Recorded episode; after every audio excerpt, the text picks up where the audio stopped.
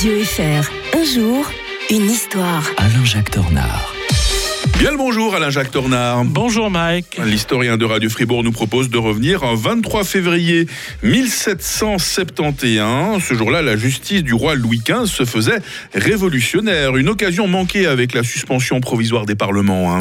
Oui, alors c'est vraiment dommage. Le roi Louis XV, qui n'a plus que trois années à vivre, se dit à la fin de son règne que ça commence à sentir le roussi, qu'il faut faire de grandes réformes.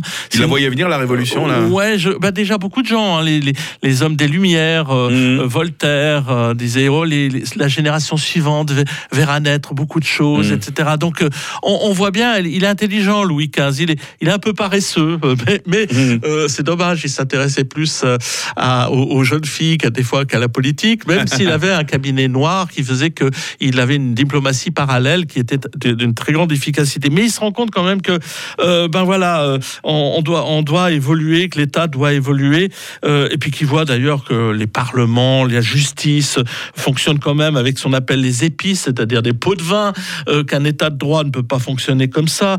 Euh, on peut on peut plus imposer quoi que ce soit à un subordonné, euh, que l'on ne peut ni licencier ni contraindre, parce que finalement il a acheté sa charge, donc sa charge lui appartient. On peut, peut même les transmettre de père en fils, alors qu'on n'a pas forcément les compétences pour le faire.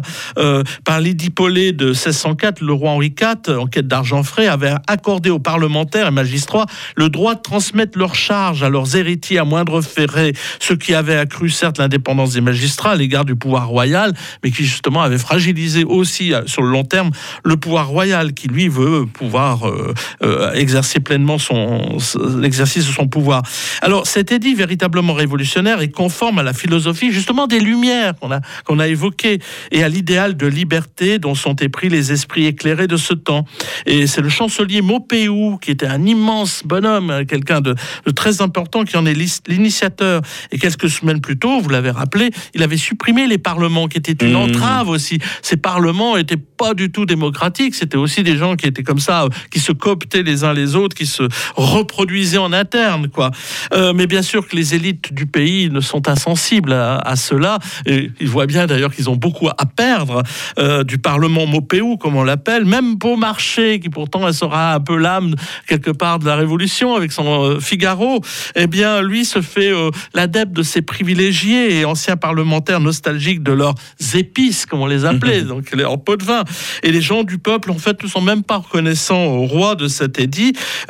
Au crépuscule de son règne, le roi est é- éoni. Vous savez, quand il va mourir, on devra l'enterrer euh, secrètement, Ah oui, quasiment de, de nuit. Ouais. Euh, mais le souverain résistera jusqu'à sa mort aux pressions de toutes parts en faveur d'un retour à l'ancienne justice. Mais Mm. quand il meurt en, en 74, 1774, le roi Louis XVI, qui, comme je le rappelle souvent, euh, quand dans ma Révolution française pour les nuls, est un roi faible, eh bien, euh, va rétablir les anciens parlementaires. Mm. Et tout cela va conduire 15 ans plus tard à la Révolution française, parce qu'il y avait une impasse, mais qu'il y avait aussi un projet alternatif. On rappelle que cette révolution, vous la décrivez tellement bien dans votre ouvrage La Révolution française pour les nuls, hein, toujours disponible aux éditions First. Merci Alain-Jacques Tornard.